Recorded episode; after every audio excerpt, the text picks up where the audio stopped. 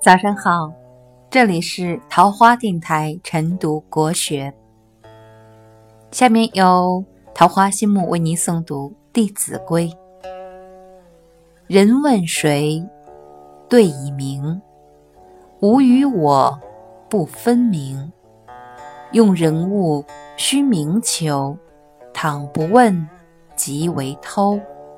借人物，及时还。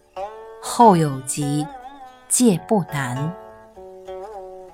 这就是说，当里面有人问是谁时，要将自己的姓名告诉给对方。如果只是回答是我，对方就不清楚你是谁了。借别人的东西要当面讲明，